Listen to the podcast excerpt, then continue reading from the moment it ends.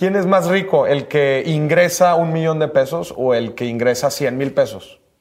Pues depende de cuántos gastos Pues depende de cuántos tenga al final, ¿no? O sea, cuántos gastos tenga. Ajá. Entonces, identificar estos patrones dentro, dentro de lo que se le llama riqueza, que es ingresos y gastos, lo que gano y lo que gasto, se identifica por medio de un presupuesto. El problema es que la gente no sabe. Pregúntale a la gente, oye, ¿con cuánto te quedas a final del mes? Pues depende. Oye, ¿ganas más de lo que gastas? Oye, depende. El primer paso es un presupuesto, definitivamente. Es tu situ- es, es la herramienta más importante de administración en las empresas. Por lo tanto, debe ser la herramienta de administración más importante para las empresitas de este tamaño que se llaman personas, que también son empresas. Tienen objetivos, igual que las empresas. Y usan las finanzas, igual que las empresas, para administrar sus recursos y alcanzar sus objetivos.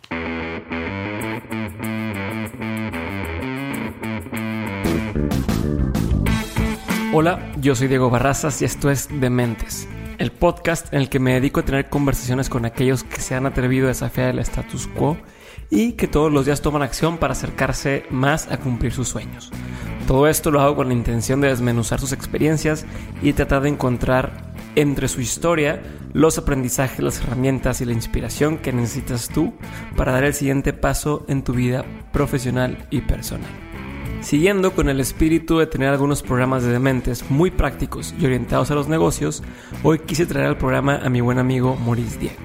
Maurice se ha convertido rápidamente en una referencia en el mundo de la educación financiera y esto en gran parte por su forma tan aterrizada de explicarnos a todos los no financieros sobre las finanzas y por el valor del contenido que constantemente sube a sus redes sociales y plataformas digitales.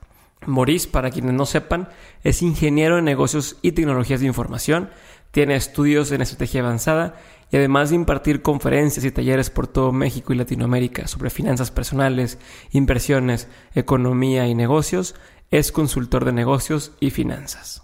El día de hoy, Maurice y yo tuvimos la oportunidad de platicar entre otras cosas, sobre los errores que cometemos normalmente en nuestra economía personal, sobre los pasos que debemos seguir para poder tener una, una economía o unas finanzas personales, etcétera, etcétera. No les quiero spoilear demasiado el episodio, mejor los invito a que escuchen este episodio y que estén atentos a todos los tips que Maurice nos da. Los dejo con el episodio, espero que los disfruten.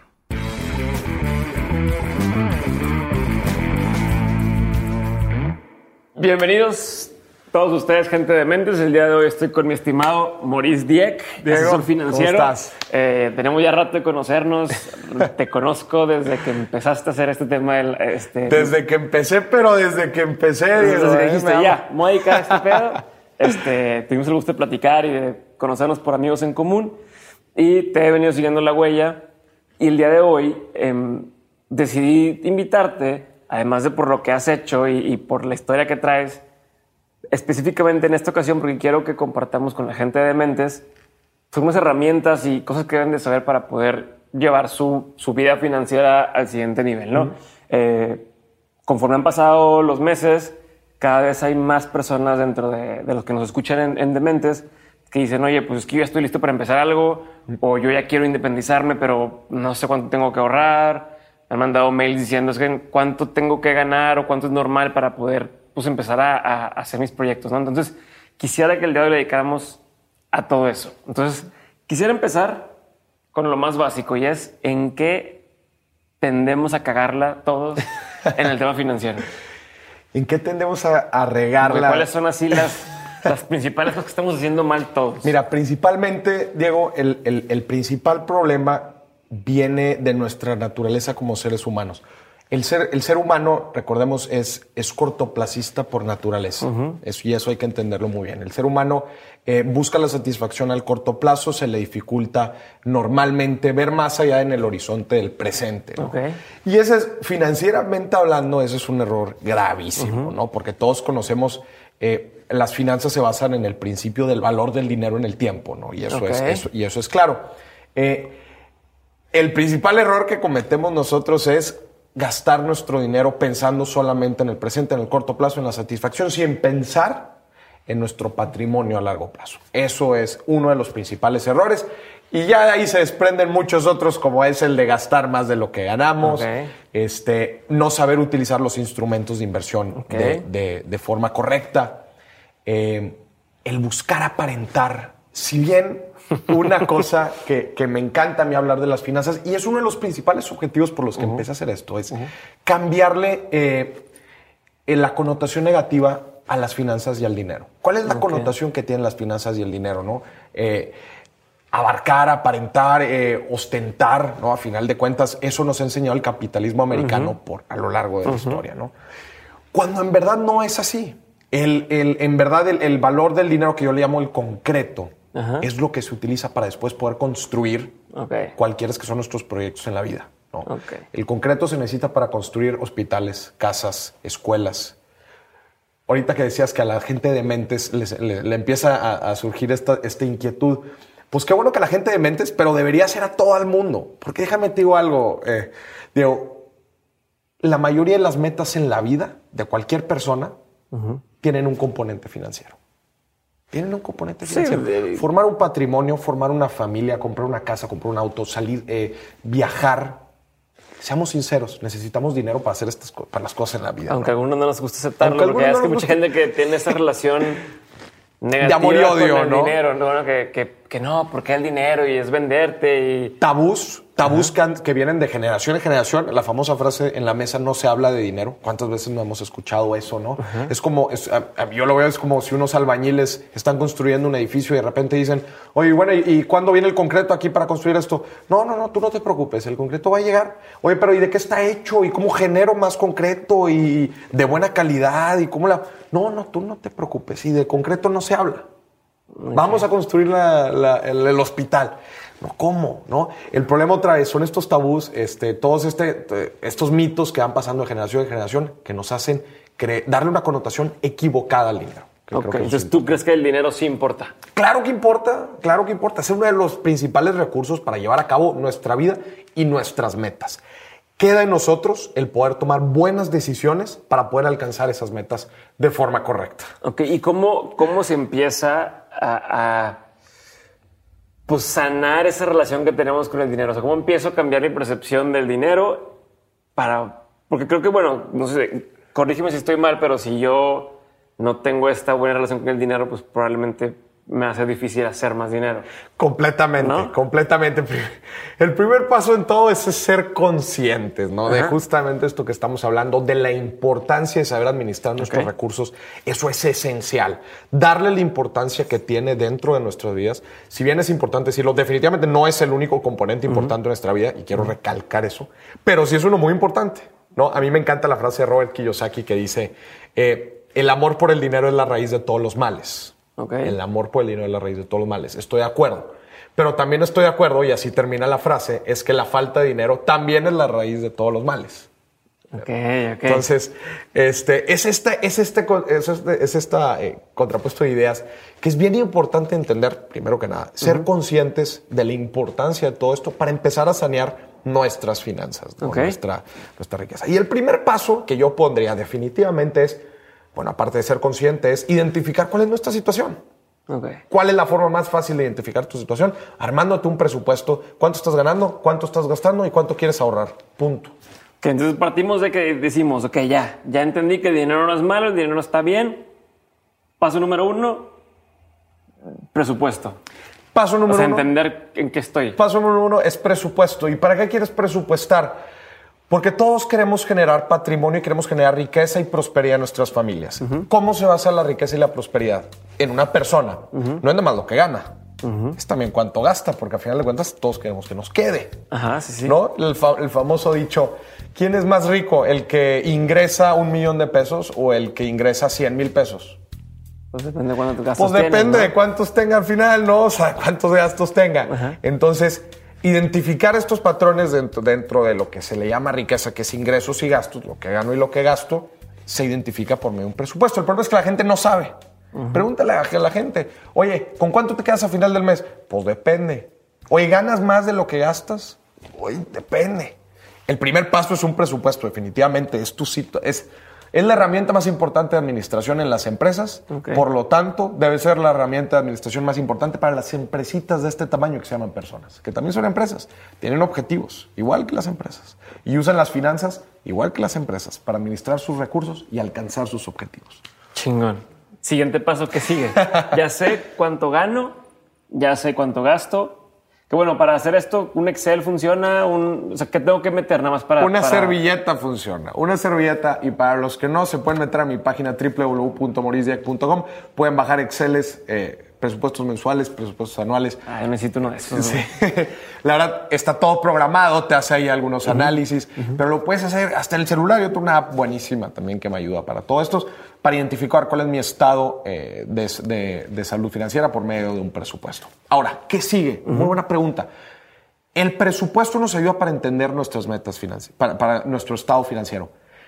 Pero se me olvidó decir un paso antes, que digo, también es importante para entender el siguiente paso, que es cuáles son tus metas en la vida. ¿A qué le estás tirando en la vida? Eso es importante porque ahorita mencionábamos los componentes financieros en la vida de cada quien. Yo quiero formar una familia, yo quiero formar un patrimonio, yo quiero poner una empresa, yo quiero retirarme joven. Ajá. Todas estas metas, Creo que muchos queremos retirarnos jóvenes. Ajá.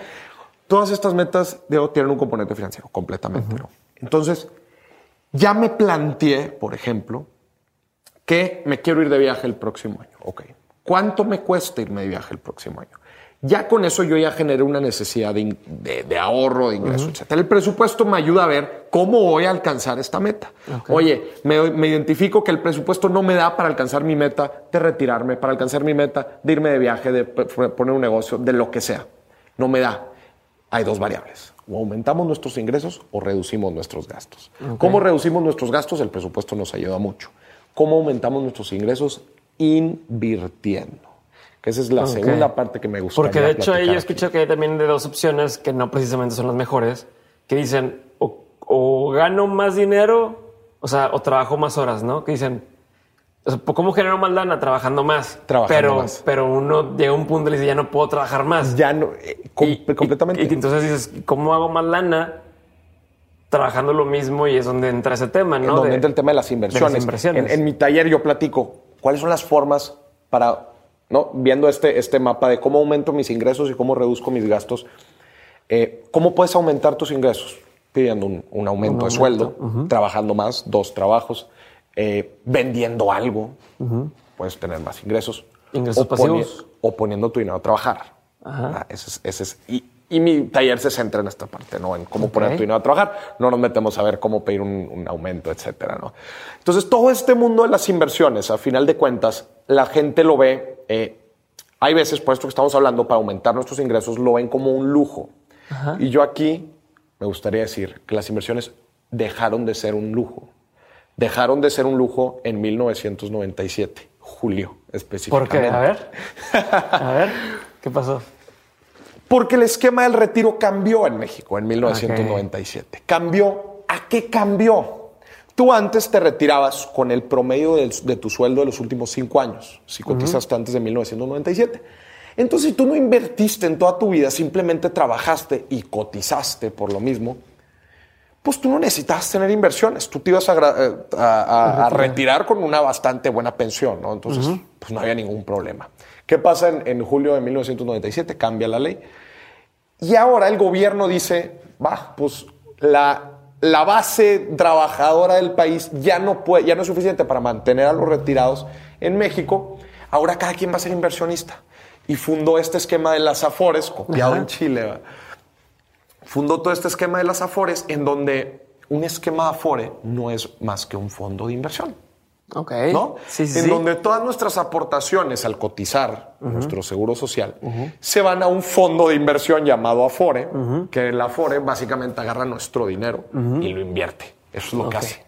Eso es lo que hace. Entonces, cualquier que yo voy en la calle y le pregunto, ¿y tú eres inversionista?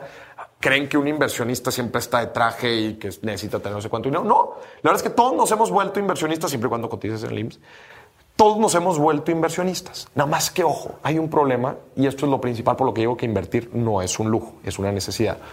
Si nosotros le dejamos a la deriva eh, solamente lo que cotizamos en nuestro trabajo a estas inversiones para nuestro retiro, nos va a alcanzar para el 20 o 30% de nuestro sueldo cuando nos retiremos. Ok. Si, so- si no hacemos ninguna inversión, si trabajamos, cotizamos nuestros 25 años que nos piden y nos retiramos. 25 años mínimo para... 20, mi- eh, 1250 semanas, Ok. realmente como 24 25 años. Tú te retiras, dices, oye, pues mi patrón estuvo haciendo aportaciones, me quitaban parte de mi sueldo, este, pues bueno, ya me toca mi pensioncita. Adivina qué, 20, 30% de tu sueldo. Si estás ganando 10, vas a recibir 3 o 2 y con eso te vas a retirar. Ok, no, Hazme el pues, favor. no. ¿Qué dice el gobierno? Pues tienes de dos. O haces aportaciones voluntarias, que hacer aportaciones voluntarias no es más que invertir, estás metiendo tu dinero un fondo de inversión. O dos, hacer inversiones fuera del esquema de Afores, hacer eh, inversiones eh, independientes. Así de importante y así de crítico son las inversiones hoy en día en México. ¿Por qué no ha habido protestas? No te preguntó por qué no ha habido protestas de este esquema que de por sí la gente no sabe que tiene que invertir. ¿Por qué no ha habido protestas de los No, jubilados? no lo entiendo, ¿no? ¿Por qué? Porque la gente no se ha jubilado. Con este nuevo esquema, la gente aún no Todavía se ha no jubilado. jubilan, Todavía no se jubila, ¿no? Apenas se van a empezar a jubilar. Ahí van a venir Y ya los problemas, no Ahí te va. vas a dar cuenta que, oye, esto no me alcanza Que para el ir. dinero, oye, a mí nunca nadie me dijo que estaba invirtiendo y que era esencial para mi retiro, ¿no? Nadie, nadie, nadie lo entiende. Y hablando esto de invertir, esto me, me, me recuerda un video que hiciste alguna vez donde platicabas de la diferencia en la forma de pensar de la gente que genera más dinero y no cómo lo planteabas ahí, pero de la gente que no genera más riqueza. Ya. ¿Te acuerdas donde decías que, que la persona que no tiene dinero o, o no sé cómo, cómo usar la palabra, pero es que, que se dedican a gastarlo, no sé, oye, compré un carro nuevo y compré, generan más cosas que, que generan más gasto, ¿no? ¿Me puedes como, como replantear esto a tu forma tan clara de decirlo, güey? Hay una cosa muy clara que es, eh, que es, que es una inversión. Una inversión es emplear un recurso en el presente para obtener beneficio en el futuro. Eso es una inversión. ¿Cuál es el problema de las inversiones? Qué difícil es emplear un recurso en el presente para obtener beneficio en el futuro. Qué difícil, sinceramente. ¿no? Estamos sacrificando un beneficio que podríamos tener hoy, ahorita, tangible, tocar. Y mañana, quién sabe, mañana quizás me muero. Quizás no llego a mañana, ¿no? Entonces la gente, por eso las y platicábamos en un inicio, es bien difícil, eh, hay veces sacrificar beneficios del presente para pensar en algo futuro. ¿Qué pasa? Si nos las pasamos la vida pensando en el presente y gastando en el presente, ¿qué pasa con el cortoplacismo del ser humano? Tiene algo y luego va a querer otra cosa, y luego va a querer otra cosa. Y eso es la naturaleza del ser humano, ¿eh? eso es la naturaleza del ser humano. Tiene algo y va a querer algo más, y va a querer algo más, y nunca vamos a estar satisfechos. Ok. ¿no? Entonces nos la podemos pasar gastando hoy en el día en papitas, en carros, en cosas que no agregan valor a nuestra vida, que no son, probablemente agregan valor para algunos, pero que no nos traen un beneficio extra fuera de eso. Podríamos pasarnos la vida así, ¿no? gastando, pensando en el corto plazo. O dos, pensando en generar prosperidad para el mediano o largo plazo. ¿no? Eso, eso es esencial y eso es la mentalidad del inversionista. Ok. La mentalidad del inversionista es gastar, emplear sus recursos en cosas que le van a dar beneficios a futuro. Por ejemplo, Por ejemplo, desde empezar un negocio, invertir es empezar un negocio, instrumentos financieros, bienes inmuebles. Qué bueno que estamos hablando de estos temas ahorita y, y- y creo que es parte fundamental de lo que, porque yo empecé a hacer todos estos temas. Nunca en la vida, en la historia de la humanidad había sido tan fácil invertir tu dinero. Nunca. Ajá. Nunca. Ahorita hay- hay un chorro de opciones, Estamos ¿no? viviendo un momento sin precedentes. Y yo- un- uno que está en el medio se va enterando de todas las opciones que hay. Es padrísimo en ver todas las opciones de inversión que hay. Antes, y eso es cierto, antes las opciones de inversión estaban reducidas para un número de personas muy, muy pequeñas. Con donde mucho capital. Con mucho capital. ¿Cuáles eran tus opciones? Pues comprarte casas, comprarte terrenos, pues todos sabemos cuánto cuestan. eh, invertir en bolsa desde cantidades muy, muy grandes. eh, y pues básicamente era eso, ¿no? ¿En dónde puedes invertir tu dinero? En eso, ¿no? Y por eso a la gente le encanta tanto los fierros y las varillas, porque pues son terrenos, son bienes tangibles. Hoy en día no. Hoy en día, para empezar, las inversiones en bienes raíces, tú puedes hacer inversiones desde montos muy, muy pequeños en lo que es crowdfunding, el, el fondeo colectivo en, en proyectos de, de- de bienes raíces. Este, las, las opciones para invertir en bolsa ya no necesitas ni siquiera un broker. Tú puedes ser tu propio broker en, En en internet, ¿no? plataformas en líneas. Ajá. Ajá. Puedes dar préstamos peer-to-peer en línea otra vez. Todo, todo se ha tratado de ir en línea, todo se ha digitalizado. ¿no? Con barreras de entrada otra vez muy, muy pequeñas. Tú puedes, aquí en México puedes invertir desde mil, cinco mil, diez mil pesos en este tipo de proyectos, obteniendo unos rendimientos increíbles. Ok. Yo la otra vez estaba escuchando en el radio una persona de un banco estaba presumiendo los rendimientos de sus inversiones ah, y hombre, no lo los podía creer. son, no hay nada, no, invier- no lo podía creer. Y aparte lo estaba como que presumiendo, ¿verdad? Y uno que pues que está en este medio Claro. y conoce los diferentes lugares en donde puedes meter tu lana, dices, madres, eso lo hago yo en tres meses. ¿Cuál anual? va?" ¿No? Entonces, Era ridículo lo, lo de las inversiones de los bancos en general. Yo, tío, la gente sabe que yo trabajé en un banco y cuando te enteras, pero cuando lo entiendes, porque te dicen tanto por ciento anual, es, no sé, 10% anual de tu inversión y dices, ah, pues me dar el 10% de todo lo que meto, ¿no? Entonces, ¿qué dices? Si meto mil pesos o si meto 100 mil pesos, ¿cuánto me van a dar el 10%? ¿No? Que es De 100 mil. de 100 mil, son 10 mil pesos. Dice, oye, me van a dar 10 mil pesos al mes, está con madre. Pero dicen, no. Esa de los chiquitos viene. No, te van a dar el 10% cada cuatro meses. O sea, que implica que de todo el periodo, nada más en cuatro meses me van a dar el 10%. Y no es el 10% de la cantidad que metí. Es el 10% anual. Exacto. O sea, anualizado. Anual hay que hacerlo, hay que hacerlo trimestral, menos, comisiones. menos im- con, y menos comisiones, menos, impuestos. impuestos, menos no sé qué, entonces terminan dándote, no sé, decir el 3%. Entonces, de 100 mil pesos, dejé un año mi dinero ahí y me dieron 3 mil pesos o alguna cantidad así estúpida que dices, no, pues no, no da. No o da. sea, no, mejor esos 100 mil pesos, compro unas empanadas y las vendo y saco más dinero de, de, de hacer cosas así, ¿no? Completamente. Me gustaría hablar también de un esquema ahorita, hablando ahorita que estamos hablando de los bancos. Había en- en- dentro, dentro del sistema financiero había dos grupos completamente olvidados por décadas. ¿no? El grupo de los de, de las pequeñas y medianas empresas que ellos necesitaban financiamiento y los bancos les daban condiciones bastante no atractivas. Claro. Eso por un lado, las, vamos a llamarle las pymes. Y por otro lado, los pequeños inversionistas. Es decir, no tengo millones para invertir, pero me gustaría que mi dinero no perdiera valor con el tiempo. Claro. ¿no? Estos dos grupos. Porque es clave recalcar que el dinero Pier- pierde valor si no está en ningún lado, vale menos, ¿no? Se me olvidó decirlo también Sí. cuando estábamos hablando de que invertir no es un lujo, es una necesidad. Uno, por el esquema de retiro en México que nos obliga a ser inversionistas. Y dos, porque tu dinero está perdiendo valor abajo del colchón, ¿verdad? O sea, y eso es bien importante Eh. entenderlo. En el 2017, al cierre, fue 6.7 la inflación. ¿Qué quiere decir? Que si tú tenías 100 mil pesos ahorrados, así se le fue 6.700 pesos de valor de la nada. Y eso que dices, ¿No? eh, Pedro Luis, un, un amigo, bueno, que también salió aquí en el podcast alguna vez, dice que él usa una de esas aplicaciones para hacer el, el súper en línea. Ajá. Corner Shop, dice. Entonces, él, él ya sabe que se va a gastar siempre los Trae bien productos, medido. bien medido. Dice, siempre compro esos productos y cada semana los compro. Y me dice, yo gastaba 500 pesos a la semana en mi súper entre todo lo que tengo que comprar.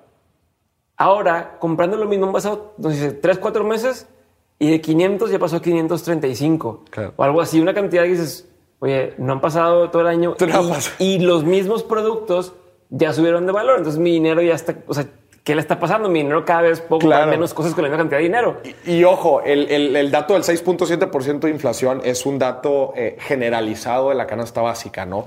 Puede haber productos que se disparan, la gasolina lo hemos visto. Hay productos específicos que se van aumentando de valor y que nuestro dinero, a final de cuentas, no. ¿no? Entonces, me encanta que estamos hablando de esto. Invertir no es un lujo, es una necesidad hoy en día. Por eso, ahorita hablábamos sobre un nuevo tipo de inversión en donde está este grupo olvidado por el sistema financiero, que son las pymes, está otro grupo olvidado, que son los pequeños inversionistas Ok. nace un esquema de plataformas, un esquema de inversiones llamado fondeo colectivo, ¿no? Crowdfunding, crowdlending en, en inglés. Sin fin de plataformas se crean. La ley fintech que acaba de salir Sí. hace poquito, este, que busca regular un ¿Tienes algún ejemplo de este alguna mercado. para que la gente se eche un Sí, clavado? pueden entrar a Accent, accent.co, end.co. Eh, no es una plataforma en sí que tenga proyectos, pero es una plataforma que integra proyectos. Es como un Amazon de inversiones en crowdfunding, así le llamo yo. Eh, para que no tengas que estar haciendo diferentes cuentas en muchas plataformas, nada más las haces aquí, inviertes en una- un sinfín de plataformas en una sola. ¿no? Perfecto. Este, entonces estas plataformas unen a, estas dos, a estos dos grupos. Te voy a poner un ejemplo. Imagínate que una pyme eh, iba a pedir un préstamo, ¿no? Porque O sea, no para estaba- los que no entienden qué es pyme, porque nos escuchan de todos lados, y no sé si se diga igual en pequeña y todos- mediana empresa. Una- no es un conglomerado, no es un Walmart, no es un- ¿no? una gran cadena multinacional.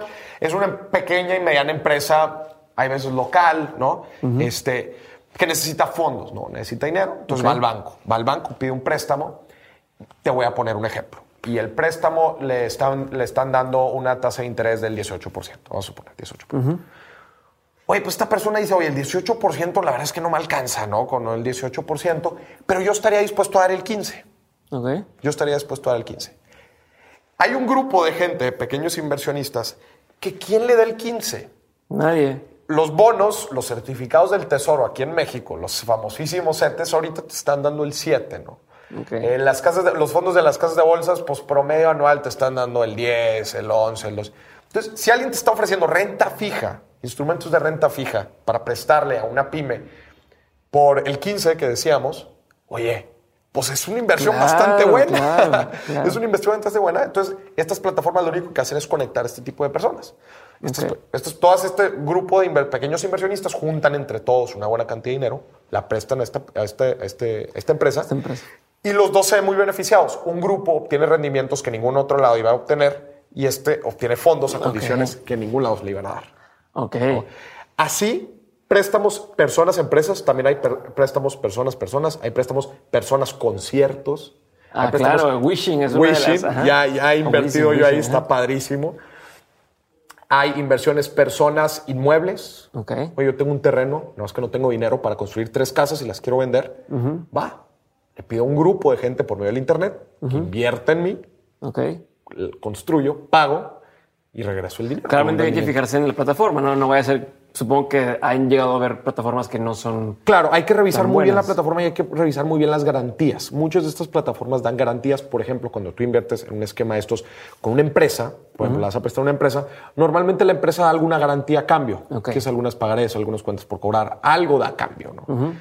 Cuando son bienes inmuebles, se da normalmente el terreno, lo que lo hace bastante seguro. Es decir, si la persona se va corriendo con mi dinero, pues se perdió la plataforma, tiene el terreno. Tiene el terreno, Y con claro. eso da algo de certeza, ¿no? Entonces, es bien importante, como quieras, definitivamente analizar la veracidad de estas plataformas, eh, su historial, su número de usuarios, eso también dice mucho. Y ojo, muchas veces en estas plataformas tratan de hacer su mayor labor eh, de, de revisión y, y de todo, pero a final de cuentas, cada proyecto es individual. Sí, sí, sí. ¿no? Cada proyecto es individual, cada, solic- cada solicitante de fondos es individual. Entonces, al- así como te puedes meter en una muy buena página, te puede tocar un muy mal proyecto. Claro. Y eso hay que entenderlo. Todas las inversiones hay riesgo. Y vas agarrando ojo, vas entendiendo. Que, Completamente. Quiero decir, Ari, ¿qué es? Ahorita hablabas del, del, oye, pues te dan un 15%, es muy buena inversión. ¿Qué es un, qué es, ¿Qué es algo bueno qué es es algo algo bueno, qué es algo malo, qué es algo estándar? Me encanta la Para- pregunta. para poder- Ahí te va. Para poder responder esa pregunta necesitamos entender la inversión de referencia. Ok. La inversión de referencia, ¿no? Para decir, oye, algo es bueno o algo es malo, pues ponme una referencia, ¿no? El banco. Ahí te va.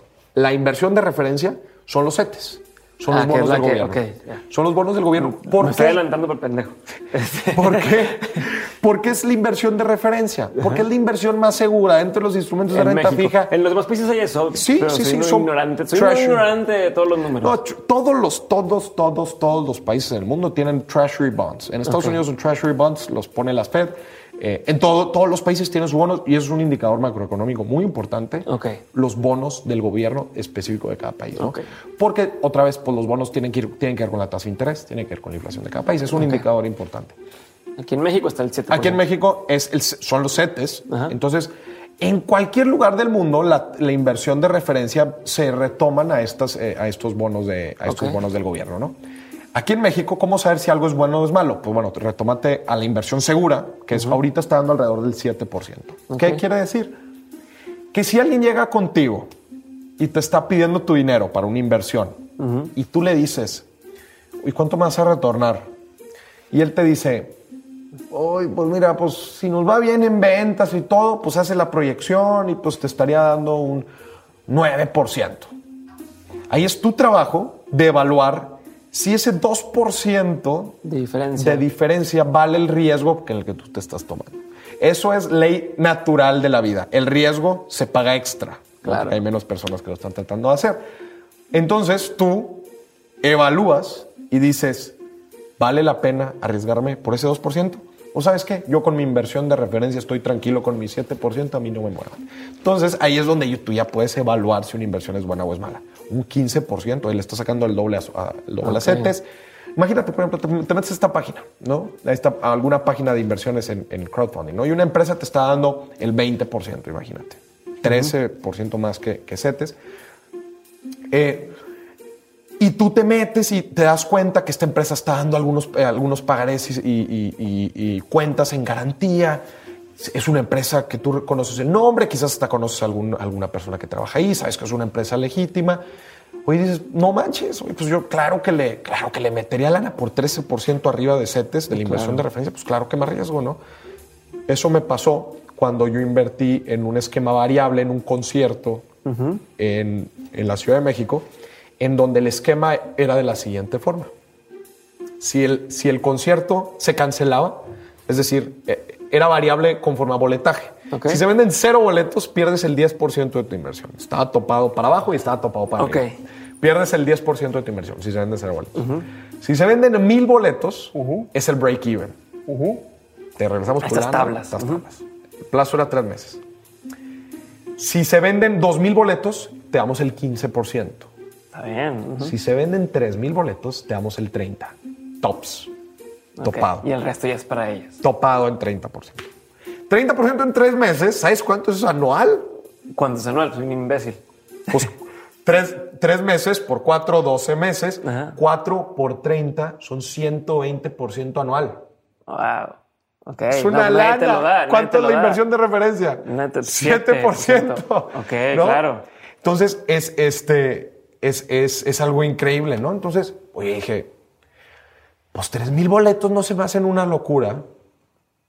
Música coreana en México, pues a mí se me hace que hay bastantes coreanos. ¿no? Leí el proyecto, me gustó, era un buen grupo. Ajá. Pero dije, pues vamos a invertirle. Ojo, en, en invers- las inversiones en conciertos son riesgosas, ¿verdad? Claro. O sea, Nunca sabes qué puede pasar. nunca sabes qué puede pasar, se cancela el proyecto, hay un sinfín de cosas. Pero se, bueno, se pues, enferma el, el músico. y no- Normalmente en este tipo de plataformas tienen una calificación los proyectos, calificación de riesgo, ¿no? Y este Ok. tenía F, calificación mala. A siendo lo más seguro, F siendo de lo menos, de lo menos seguro. Entonces dije, "Ay, pues, pues vamos a invertirle una lana, ¿no? Vamos a ver qué. Este, en eso eh, sale el resultado. El resultado fue 12%.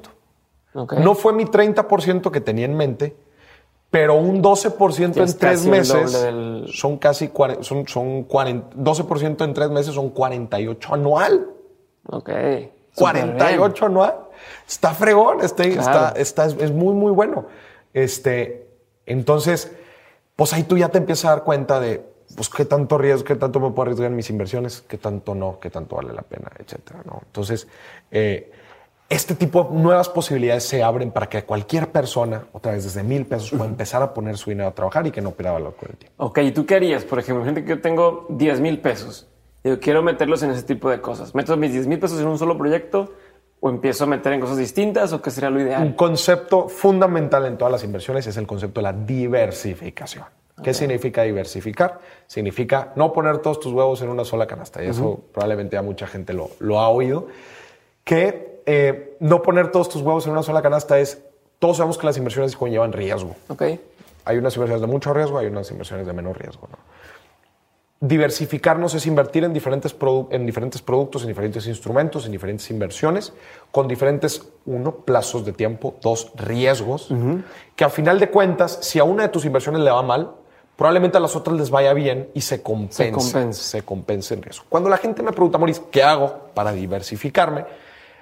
Creo que es una pregunta bastante compleja que cada quien tiene que analizar muy bien por su cuenta, uno midiendo su perfil de inversionista, que eso en mis talleres eso es lo primero que hablamos. Sí, sí, definir sí, me tu- gusta el riesgo, no me gusta el riesgo, no puedo porque ya me voy a jubilar. completamente. Uno, tu plazo para cuándo necesitas tu dinero de vuelta, que es un elemento fundamental en todas las inversiones. Dos, que tanto eres adverso al riesgo. Hay gente que me dice, Maurice, yo no puedo tolerar ver mi dinero perder ese valor. Bueno, pues cada quien, ¿verdad? Hay gente que dice, a mí no me importa, este dinerito yo lo tengo separado porque lo puedo arriesgar, etcétera, ¿no? Eh, yo lo que le recomiendo a la gente es, primero, definir su perfil de inversionista. Dos, evaluar todas las posibilidades de inversión que hay. En mi taller vemos un panorama completo que va desde los instrumentos de renta fija, como los CETES, bonos, etcétera. Bienes raíces, evaluar todas las opciones de bienes raíces, no nada más bienes raíces físicos, eh, inversiones en bienes raíces también involucran las fibras, fideicomisos Ajá, de inversión en bienes raíces, eh, crowdfunding inmobiliario, ¿no? todas las opciones que tienen que ver con bienes raíces. Después que entendamos bien acciones en bolsa, que Ok. involucra invertir en bolsa, en empresas, en índices. Y por último, las inversiones alternativas, que está todo esto de crowdfunding, está invertir en un emprendimiento, invertir hasta en criptomonedas, invertir en donde sea, ¿no? Por ahí Entonces, tengo ya- algo de dinero.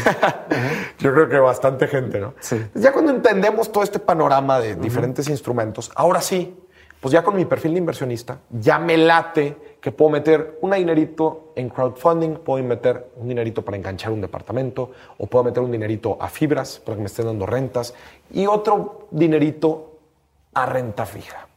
Entonces, cuando la gente, otra vez, me pregunta en dónde invierto todo mi dinero, yo lo primero que digo es definir tu perfil de inversionista y definiendo tu perfil de inversionista te va a decir si metes en más renta fija o más renta variable. Renta fija son instrumentos más seguros, son instrumentos de inversión en donde hay un plazo definido, en donde hay un monto definido, una tasa de interés definida. Y renta variable es pues más riesgo. A ver cómo te va en las acciones en bolsa, todos sabemos cómo sube y baja el mercado. ¿no? Ok. Y una pregunta que te iba a hacer es, por ejemplo, imagínate que si yo gano 100 pesos al mes, ¿qué porcentaje de eso, que creo que es clave, debo de tenerlo en mis gastos fijos? ¿Cuánto es, tengo que ahorrar? ¿Cuánto debería usar para inversión? Etcétera. Como cuál sería algo saludable, te va. estándar que pudiera yo Una considerar. estructura bastante sana dentro de tu presupuesto que hablamos Porque al imagínate que estoy empezando, imagínate que no tengo ni, ni una deuda, bueno, imagínate que tengo algo de deuda hoy. Y digo, ¿sabes qué? Hoy va a ser el primer día porque quiero llegar a la parte como más práctica de esto. Ahora sí es, hoy es el primer día que digo, a partir de hoy voy a cambiar mi vida, voy a pagar mis deudas, voy a empezar a ahorrar, voy a empezar a invertir. Y voy a dejar de gastar en estupideces. ¿Cómo le hago? ¿Qué hago? ¿Qué- El primer paso es hacer un presupuesto. Para toda la gente que nos está viendo ahorita, saque ahorita una servilleta, saque el Excel de mi página, saque el donde quieras para hacer un presupuesto para entender cuánto estamos ganando, cuánto estamos gastando y si estamos ahorrando. ¿no? O sea, si está sobrando algo para ahorrar. ¿no? Eso es el primer paso. Segundo paso, lo que tú decías, una estructura sana de nuestro presupuesto. Una estructura sana es el 50% de todo lo que tú ganas se va en gastos fijos. ¿Cuáles son los gastos fijos? Es en lo que vives. ¿Qué porcentaje? 50%. 50. Tú- Si tengo menos de 50, hasta estoy súper bien. Fregón. Esta es una estructura saludable. En la parte de los gastos, si tienes menos de lo que te voy a decir, estás, Estás excelente. mejor. Estás excelente. Pero vamos a llamarle esto lo sano. Lo estándar. Ok. Lo estándar, o sea, no hay foco rojo. Ajá. ¿No? Este, 50% de tus gastos fijos. Gastos fijos, ¿qué son? Renta, comida, gasolina, lo que no cambia mes a mes. Lo que es estándar. Lo- colegiaturas de los hijos. Este, Netflix. Deudas, Netflix, eh, suscripciones mensuales. Que a revistas, periódicos, Todo, todo, todo, 50%. Después, 30% gastos variables, que son nuestros lujitos, del, nuestros lujitos de, de- de todos los meses. Salías con los amigos, salías con la esposa. eh, to- todo, lo que, todo lo que vamos decidiendo, principalmente los fines de semana, cualquier cosa que sale no contemplada durante el mes, Ok. 30%. Y el último 20% para el ahorro. ¿verdad? Para el ahorro. Eso sí. La gente me dice, oye, Maurice, el 50% se me hace mucho, no se me va tanto en gastos fijos. ¿Qué pasa con la gente normalmente? Tiene menos fijos. ¿Y qué es lo que aumenta? ¿El ahorro o los variables? El variable. El variable es el que Pues aumenta. gastas más tonterías. Empiezas a gastar en más tonterías. Entonces el- se convierte en un 50% variables, 30% fijos o hasta 50% fijos. Y ahí te la llevas. Ese es la situación de la mayoría de los mexicanos. 50% variables, 50% Sí, a todo el mundo le suben el sueldo y en lugar de decir, oye, bueno, ahora ya tengo más dinero que puedo ahorrar, al revés. Sigues igual porque gastas más. O sea, gano, gano más, gasto más y entonces me mantengo en la misma situación. te mantienes en la misma situación. Jodido. Exactamente, es un, es un problemón. Esa es una estructura sana. La gente me pregunta, ¿y cuánto me puedo endeudar? Ok. Mi recomendación para la gente, ¿cuánto se puede endeudar? Mi recomendación es, una deuda no debe de afectar tu estilo de vida. Ok. La forma en la que vives no debe de, no debe de, de- de afectar. Entonces yo tengo una fórmula que es tu ingreso menos tus gastos fijos, lo que te queda, multiplicarlo por el 30%. Ok. Eso es tu monto de deuda. Que no es más que decir, de, to- de la estructura de 50, 30, 20 que hablábamos ahorita, es lo mismo que decir, el 50 no lo toques, porque es como vives, ¿no? Eh, nada de eso te puedes endeudar. Del 30, del 30% de tus variables, que son otra vez con lo que vives también, eso tampoco lo puedes tocar. Y del último 20 restante, 15 te endeudas y 5 lo ahorras. Ok. A eso es equivalente la fórmula que te dije ahorita. ¿no? Ok. Lo importante aquí es que tu deuda no afecte ni tus fijos ni tus variables. Porque cuando tus deudas se empiezan a meter en tu vida, en tus variables o en tus fijos, ahí es donde empiezan los problemas. Ok. Por eso yo promuevo que la gente se endeude. Oye, Maurice, es que quiero hacer una inversión fuerte y me quiero endeudar para hacer esta inversión fuerte. Va. Busca la manera de reducir tus fijos o reducir tus variables para que aumente tu espectro de ahorro y ahí ataques el ahorro. Pero no ataques tus gastos eh, de forma agresiva. Es decir, no, pues es que estos gastos sí los necesito, pero pues ya me endeudé ni modo. No, no, no. Trata de reducirlos, tus gastos, para que solamente tengas lo elemental, lo que en verdad necesitas gastar mes a mes, y lo otro te puedas endeudar en una deuda buena. ¿Cuáles son las deudas buenas? Eso también es bien importante. La gente A oye ver. deudas y se No, paniquea, ¿no? No, no, no, deudas, no, no, no. A ver, sí, en esta vida existen deudas buenas y deudas malas. ¿Cuáles son las deudas buenas? ¿Cuál te late que son las deudas buenas? Una casa, bueno, un departamento, a lo mejor rentar o sea, inmuebles. Ok. Inmuebles puede ser una renta buena, digo, una deuda buena. ¿Por qué sería una renta, una deuda buena? Porque. mm, estoy poniendo examen. Una vez que lo empiezo, o sea, cuando que me endeudo, voy a pagar mes a mes X cantidad, pero me quedo con el bien Ok. y no pierde valor. Ahí está. En teoría. Vámonos a la esencia de las cosas que compramos. Y eso es bien importante entenderlo. Vámonos a la esencia. siento otra vez en la pinche escuela. Muy bien. Y aparte las matemáticas siempre he sido bien larga. La gente que me conoce sabe que, que cuando pide una pizza o algo, llega el repartidor, traemos ahí el cambio y, y no sé, le quiero algo propina y le digo, agarra, porque no sé cuánto, no sé cuánto es cuánto, no sé cuánto me debes, No, y, y, y déjate, digo algo, eh, Diego. Esto en verdad no tiene que ver con matemáticas y el problema es que nada de esto te lo enseñan en la escuela. Nada, cero. Educación financiera es un producto de lujo hoy en día. De acuerdo. Es un producto de lujo. Entonces, De este es el cambio. dices, este güey, o sea, si no tienes dinero, no necesitas educación financiera. Necesitas educación financiera cuando ya tienes dinero. Yo creo que es al contrario. Si no Com- tienes, o si no, oye, no tengo dinero, necesito entender cómo funciona este pedo para completamente. poder generar más. Completamente, completamente. Educación financiera la necesitan todos en esta vida, ¿no? Porque todos queremos construir y para construir necesitas concreto, ¿no? Eso lo tenemos muy claro. Entonces decíamos, el Deuda buena. buenas. Deuda buena. Vámonos a la esencia de lo que tú estabas diciendo. Una deuda buena es cuando vas a adquirir algo con esa deuda, algo que va a aumentar de valor con el tiempo, que te va a producir ingresos a futuro. ¿Qué son estas dos cosas? Inversiones. Ok. Vas a hacer inversiones con tu deuda. Eso es lo que me refería yo a la mentalidad que te decía, el mindset de tener, de, de comprar cosas que me van a generar más valor, ¿no? Exactamente. Vas a comprar algo que aumente valor, como una casa. Vas a, vas a comprar algo que te va a generar ingresos a futuro, como qué? Como una casa que pones en renta, como un Uber que vas a poner a jalar porque te va a estar dando dinero, porque te vas a endeudar para poner una empresa que te está dando flujos, ¿no? Ok. Inversiones, ¿no?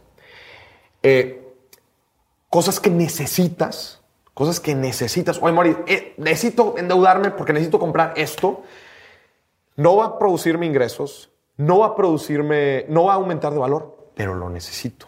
Y no quiero afectar ni mis ahorros ni mis inversiones. Va. Pues adelante. ¿no?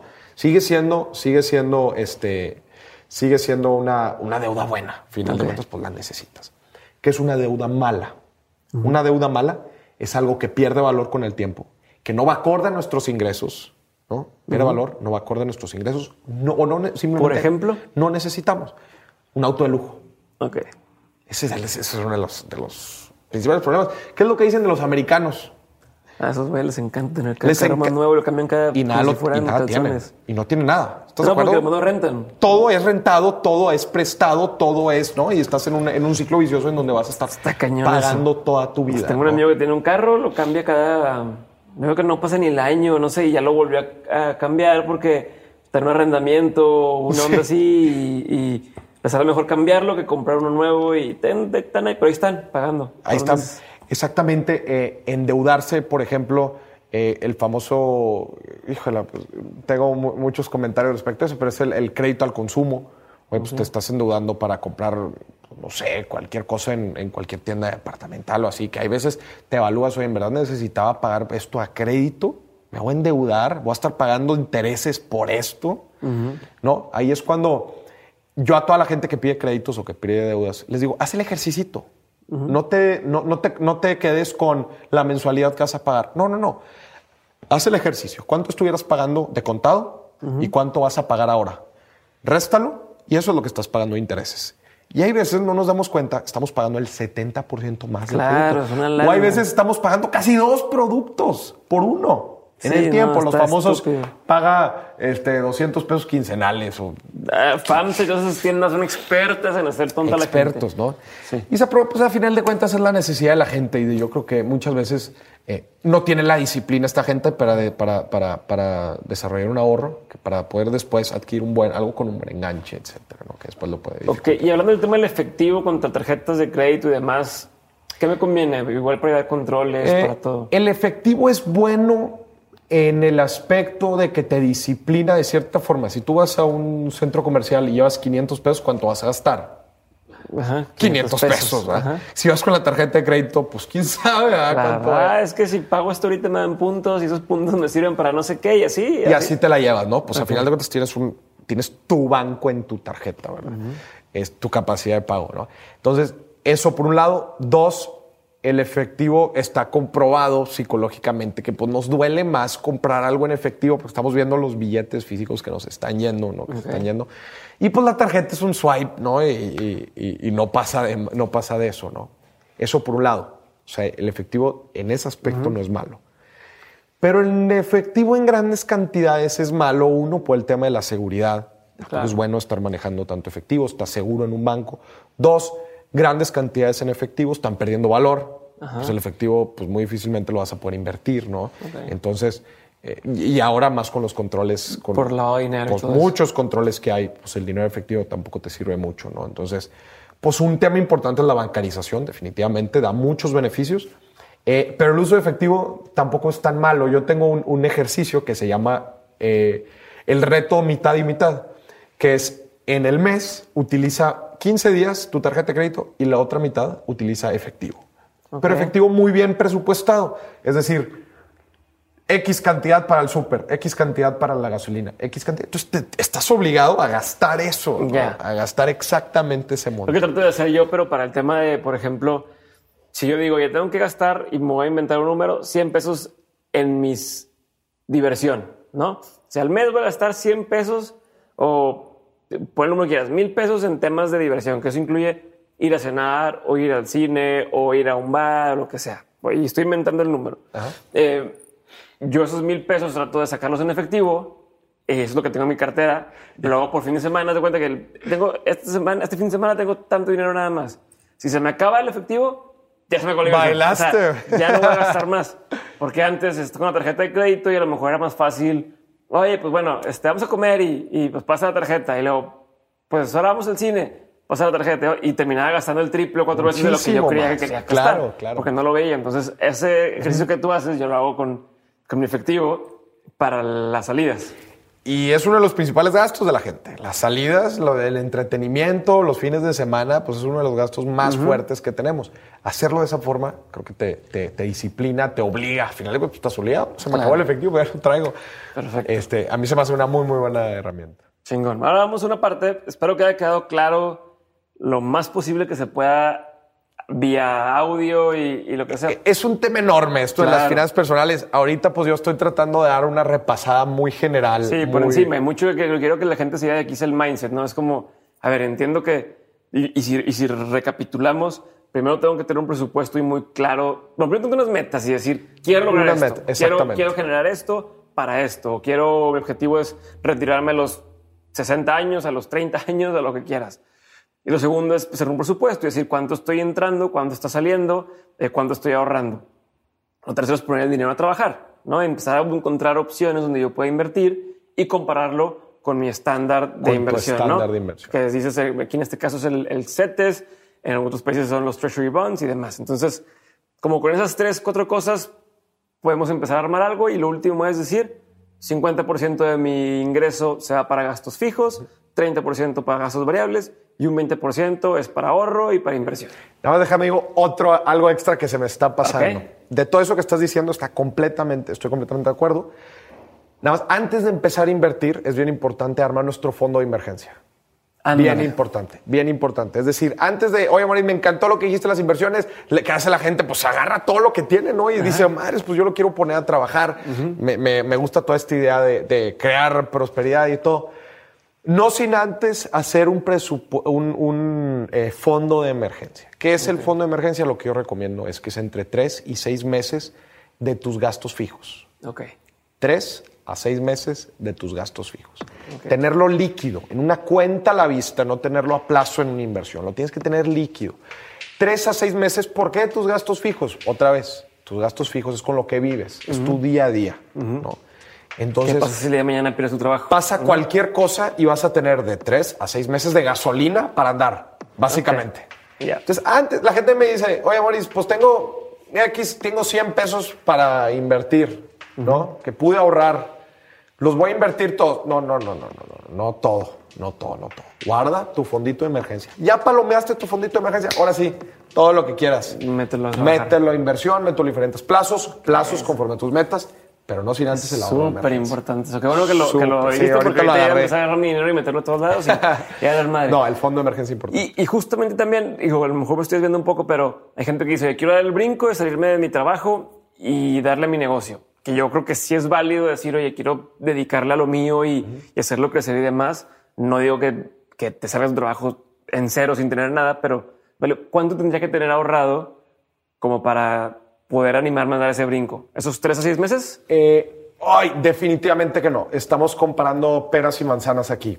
Eh, de tres a seis meses es lo que yo recomiendo de tener eh, para un ahorro de emergencia, digamos, con un trabajo, con un ingreso recurrente, que sí. Porque, ojo, este, este, este, a lo que tú le llamas es un colchón de emprendedor. Ajá. Y ahorita nos metemos al Ok, colchón de emprendedor. No confundamos el colchón del emprendedor con el ahorro de emergencia. El otro es como si me Definitivamente lastimo, no. me enfermo, estoy incapacitado. Completamente, completamente. Oye, eh, sucedió un accidente, me hospitalizaron. Este, O incluso, oye, se descompuso la- la- el carro y pues no tenía Claro, contemplado saliendo, claro, ¿no? claro. O la casa. En nuestra vida suceden tantas cosas. Y es cierto, suceden tantas cosas. Un viaje imprevisto, tuve que ir a visitar a no sé quién.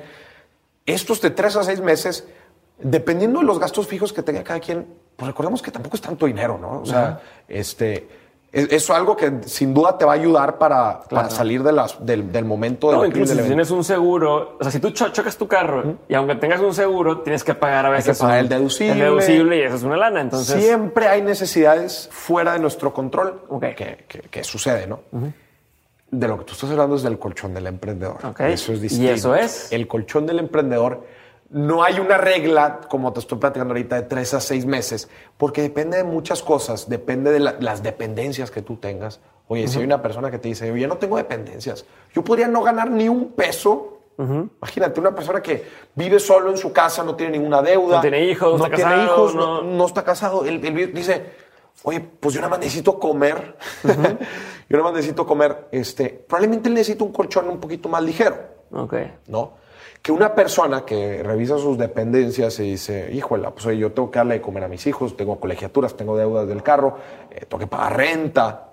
ok. Y me voy a salir de mi trabajo para empezar a emprender en donde pues yo mis proyecciones dicen que no voy a tener ingresos en los próximos seis meses. Ahí está. Ok. Ahí está. Yo lo, lo que recomiendo es armar, armar unas buenas proyecciones financieras de tu negocio y ojo, en estas proyecciones financieras incluir tu sueldo. Ok. Normalmente el emprendedor ¿qué hace? Pues emprende. no me pago yo y Pues lo que vaya saliendo de ahí, de ahí voy agarrando, ¿no? Y lo meto a gastos y uf, problemón meter gastos eh, personales con los gastos de la empresa, luego no sabes qué te están dando los indicadores, una locura, ¿no? Pero armarte unos- unas proyecciones este, financieras, que de hecho voy a estar dando un curso también Lo de proyecciones preguntar, ¿tienes financieras. algo? Sí, voy a estar dando un curso para emprendedores de proyecciones financieras y dentro de estas proyecciones poner tu sueldo. Ok. Oye, ¿cuán- ¿Con cuánto estás viviendo normalmente? ¿Con cuánto te gustaría vivir? Y, y ser bastante realistas. ¿Para cuándo las vas a poder conseguir? Ok. Yo tengo una recomendación para todos los emprendedores eh, que está- tienen un trabajo actualmente y que les gustaría emprender. Eh, emprendan en Magic Time. ¿Cómo? ¿Qué es Magic Time? Ajá. Magic Time es emprender en las comidas, en las noches, en las tardes, en los fines de semana.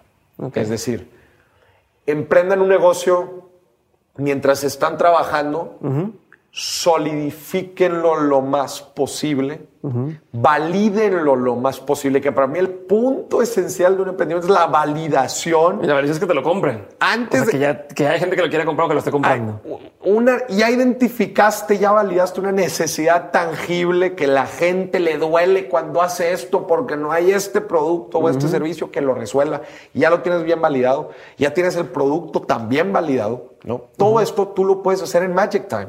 Ok. Sí, sí. ¿verdad? No necesariamente necesitas cortar eh, completamente tu flujo de ingreso y ahora sí el Claro. colchoncito que hay armado, ¿verdad?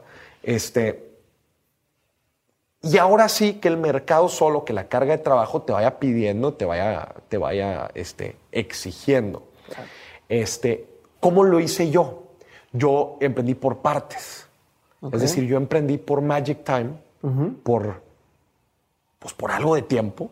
Le dediqué dentro del Magic Time a validar mi idea, a empezar a generar una masa crítica de gente, este, a empezar a tener flujos secundarios de ingreso, ¿no? Ya, pero por bastante tiempo, un, un- un- hasta que esto me empezó a pedir, oye, mm, ya no es suficiente Magic Time, necesito que me des medio de tu tiempo Ya. medio tiempo.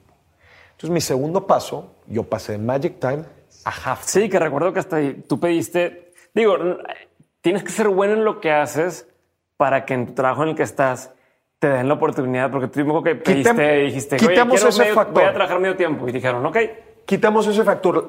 La verdad es que en, en la vida hay muy pocos trabajos que te ofrecen la facilidad de poder trabajar medio tiempo ahí mismo. Pero siempre creo que, creo que hay opciones en el mercado donde tú puedes conseguir un trabajo de medio tiempo eh, que te recompense, quizás no de la misma, definitivamente no de la misma forma eh, de tu ingreso normal entre dos, como hubiera sido un, un- un empleo a medio tiempo. Pero sí otro negocio que, otro flujo estable de efectivo que te ayude a seguir taloneando este segundo medio tiempo que le estás dedicando a tu emprendimiento. ¿no? Entonces ya tienes un poquito más de tiempo, ya no es nada más Magic Time, ya es Half Time que le puedes estar dedicando a irlo creciendo. ¿no? Te pide tu tiempo completo y terminas. Y ahora sí, cortas el ciclo, ya estás arrancando, vamos a llamarle, a, a comerte tu colchón de emprendedor ya con un negocio mucho más sólido, ya con una idea probada, ya con ventas. No, Y, te- y es- estás disminuyendo muchísimo la incertidumbre y el riesgo que por lo general es lo que mucho... ¿Qué acabas de decir, Diego? Puras cosas Incertidumbre, chingonas, pues eso me dedico. incertidumbre y riesgo. ok. Esos son dos factores fundamentales de las inversiones. Emprender un negocio lo tenemos que ver desde el punto de vista financiero, porque emprender un negocio son finanzas. Por supuesto. Manejo de incertidumbre y manejo de riesgo. Eso tiene que ver con las inversiones. Y ahorita que decías del mindset, es bien importante, Diego, el mindset de la gente de las inversiones, no solo en el dinero, En su vida. Ya dijimos que las inversiones son emplear algo en el presente para obtener beneficios en el futuro. Pregúntate, eh, emplear algo en el presente y cuando digo algo me refiero a recursos. No, en esta De vida cualquier no, tipo. En esta vida no nomás hay recursos económicos. En esta vida tenemos tiempo, nuestro tiempo de vida. ¿A qué se lo estamos Sí, dedicando? es la salud, todo, güey. Se lo estamos dedicando a un podcast que te está ayudando a tu vida profesional a crecer. Le estás dedicando a estar escuchando esto, a estar escuchando educación Por supuesto. de calidad que después te va a ayudar a ti a capitalizar oportunidades en el mercado. A eso le estás dedicando el tiempo o se lo estás dedicando a cualquier otra estupidez que vaya a caer demasiadas en esta vida. No. Entonces, el mindset de inversionista, Diego, va más allá de las finanzas, va en nuestra vida. Mañana tengo un congreso sobre el voto, sobre el voto. Y voy a hacer una dinámica para demostrarle a la gente que vea el voto en el país como una decisión de su patrimonio. Cuando yo le voy a decir a la gente, imagínate que tienes seis años de tus ahorros en una bolsa, lo que te costó seis años de ahorro en una bolsa, y tienes a cuatro pelados enfrente, y cada uno te está diciendo, invierte en mi empresa, invierte en mi empresa, y cada uno tiene sus estrategias distintas, sus objetivos distintos. Yo le voy a preguntar a la gente, ¿a poco no te gustaría estudiar a cada uno, a cada uno de estos, perdón por la palabra, pero a cada uno de estos, mejor no la voy a decir, pues que ya, ya, ya me hicieron salir todas las palabras del mundo, pero a cada uno de estos pelados, Ajá. estudiarlos a fondo, porque cada uno, alguno de estos pelados se va a llevar tus seis años de ahorros, Claro. ¿no? Cuando la gente lo ve de esa forma y ay, no, hombre, pues. Y luego deja tú. Y luego, si no sales a votar, alguien más va a agarrar tu lana y se la va a dar a alguno de estos, ¿eh? Claro. Completamente. No lo había visto así, ¿eh? Esa es una forma de decisión de nuestro patrimonio, porque nuestro país es nuestro patrimonio. Nuestros recursos económicos son nuestro patrimonio. Tomar una decisión de inversión es una decisión que perdura por el largo plazo, ¿no? Que perdura por el largo plazo. Entonces, ¿en dónde quieres meter tu lana? ¿En qué negocio? ¿De, de- de En- quién de estos cuatro pelados cuatro quieres meter tu lana? La gente no ve que su tiempo, su vida, cómo pasa sus segundos, sus minutos, sus días, son decisiones de inversión. No lo ve de esa forma. Sus relaciones ¿Con quién, ¿Con quién inviertes tu tiempo Claro, relacionado? no, no, desde, o sea, en todo lo que dices, el tiempo en general y aparte el tiempo nunca vuelve. Eso El- pasa el tiempo y ya valió madre. Si viste Game of Thrones en lugar de estar leyendo el libro que te iba a ayudar a tomar la siguiente decisión, pues ya valió madre. Es un tiempo que ya no vas a recuperar. ese es el mindset de inversionista que me encantó que lo hayas mencionado y creo que es fundamental en, esta- gusta, güey. en todo esto. Vamos a cerrar ya porque se nos está acabando el tiempo y, y, y de hecho voy a querer que vuelvas a venir para hablar ahora sí más. Más que de las finanzas, quiero saber cómo tu historia atrás. Digo, yo la conozco porque la gente vale la pena conocerla. Entonces vamos a dedicar después otro episodio de eso.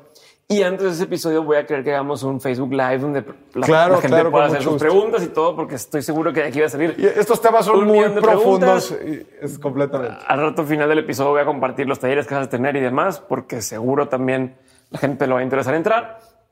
Eh, pero yo te quería ver si nos puedes recomendar algún, algunos libros o algunas este, fuentes o incluso si, si, si quieres decirnos el secreto de, de las páginas donde tú usas para invertir o cosas.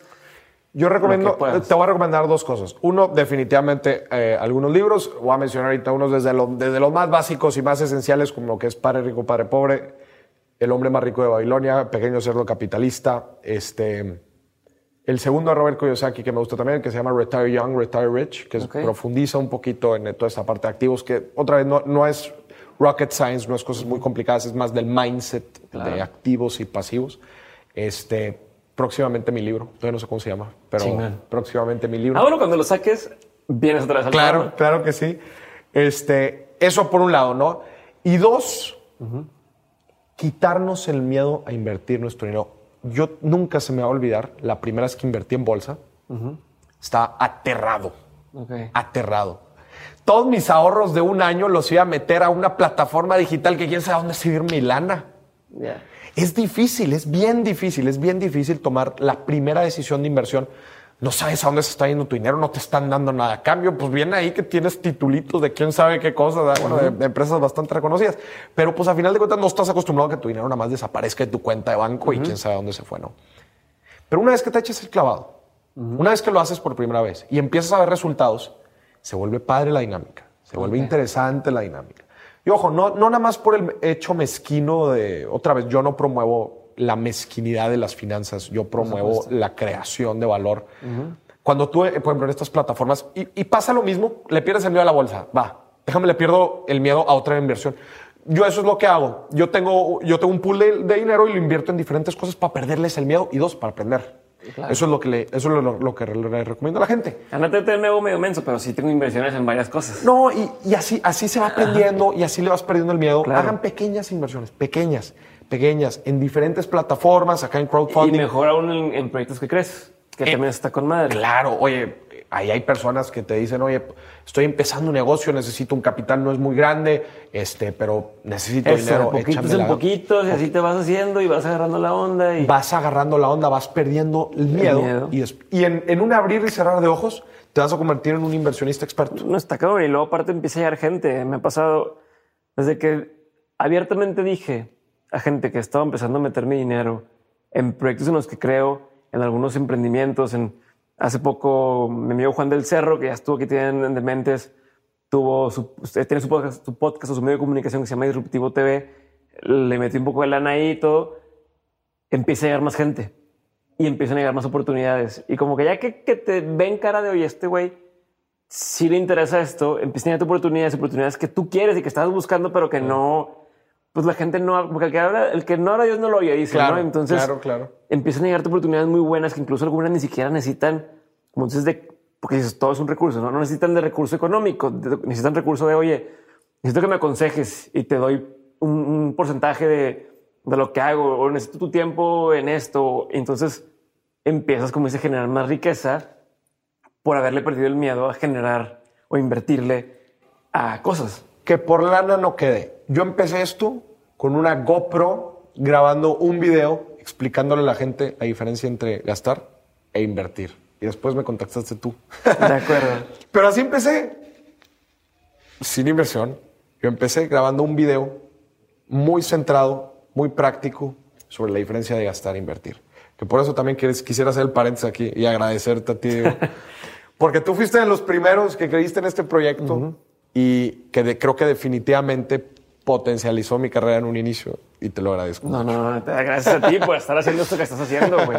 Esto creo que lo necesitamos todo. Yo lo necesito más que nadie porque yo siempre lo he dicho. No es mi fuerte. Las finanzas nunca ha sido mi fuerte, pero por lo mismo es algo que me interesa bastante y trato de reforzarlo. Y creo que tú fuiste el primero que vi que lo estaba haciendo bien y lo estaba haciendo entendible para la gente y lo estabas porque te empiezan a querer hablar de finanzas, pero le dan mil vueltas y lo hacen súper complejo. Y, en y siempre hay un interés. Para atrás. Alguien que te quiere vender algo, ¿no? Exacto. Siempre hay algo detrás. Hay un gancho detrás. Y contigo vi que lo haces bastante desentendidamente, digo, ¿cómo dice? Desinteresadamente. Desinteresadamente. Este, con ánimos de realmente ayudar a la gente que, a que, porque a fin de cuentas tú no estás dando, no estás dando, ¿cómo se le puede decir? Asistencialismo. Tú no vas a decir a la gente, ten dinero más bien, tú lo estás enseñando a la gente que pueda tener su propio dinero, ¿no? Y eso se me hizo muy chingón desde el principio. Por eso desde el principio te, he estado invitando a lo que te invité en su momento. Y ahora pues estás aquí en, Dementes. qué, qué chingón que estés aquí y que seguirás estando. Sí, no, pues muchas gracias. Y eso que, eso que mencionabas, yo creo que las finanzas le dan el poder a la gente, el poder de hacer en un yo, en un quitándose la, la máscara de, de, la víctima. O sea, es un yo puedo, yo hago con Ownership, mis Ownership, own it. Soy responsable de mi pinche destino. Exactamente, exactamente. Y eso a mí me apasionó y dije, qué fregón si puedo ayudar a la gente a que todavía le saque más provecho a eso, a ese... O yo poderles dar ese poder a la gente de tener poder sobre sí mismos. Eso fue lo que me movió en un inicio. Chingón, Mauricio. Con eso lo dejamos por el día de hoy. Te agradezco un chorro que hayas no, muchísimas gracias. Muchas gracias. Ya sé que la gente tiene un chorro de dudas. Entonces, al final de este episodio, quédense para decirles más lugares donde van a poder responder a estas dudas, pasarles todos los datos de Maurice, eh, todos los lugares donde va a tener sus talleres, porque estás haciendo talleres en todo México. Y probablemente después de esto, pronto haces algunos en otros países como Guatemala, Colombia, que nos escuchan. Voy a Colombia. Eh, para, para todos los que nos oyen en Colombia, voy a estar en Colombia en agosto. A finales de agosto voy a estar en Medellín dando taller. Chingón. Pues bueno. Muchas gracias. Nos vemos en el siguiente episodio de Mente. Gracias por haber estado aquí. Gracias por habernos escuchado. Yo soy Diego Barrazas. Maurice Dieck el grandísimo asesor en finanzas chingón.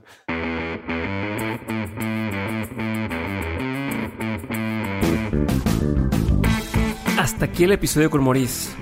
Si quieren saber más sobre Maurice, enterarse de sus siguientes talleres o simplemente aprender con sus cápsulas financieras, les recomiendo que lo sigan en todas sus redes sociales como Maurice Dieck con C y K al final y entren a su página mauricedieck.com para descargar unos formatos muy prácticos de usar para empezar a hacer sus presupuestos.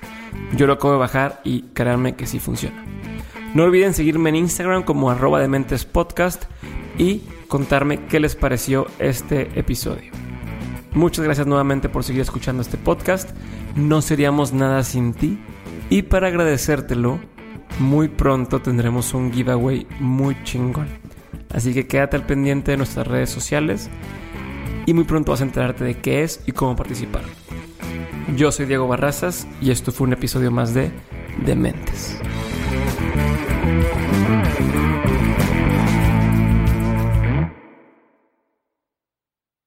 America. We are endowed by our Creator with certain unalienable rights life, liberty, and the pursuit of happiness. Grand Canyon University, we believe in equal opportunity, and the American dream starts with purpose. By honoring your career calling, you impact your family, your friends, and your community. The pursuit to serve others is yours.